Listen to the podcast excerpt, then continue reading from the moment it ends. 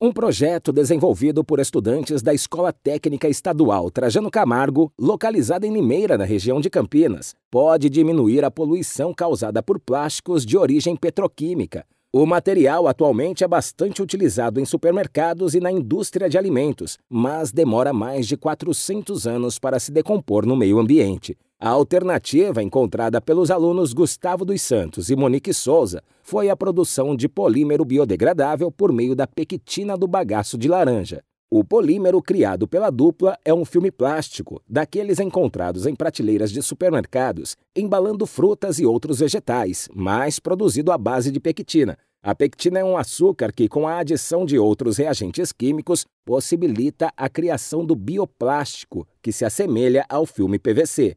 Sob condições corretas de iluminação e compostagem, pesquisas apontam que o tempo de decomposição desse novo material pode diminuir de quatro séculos para apenas seis meses aproximadamente. O projeto foi um dos 100 finalistas da 11ª Mostra de Ciências e Tecnologia Instituto 3M, realizada em novembro de 2023. Agência Rádio Web de São Paulo, Décio Caramigo.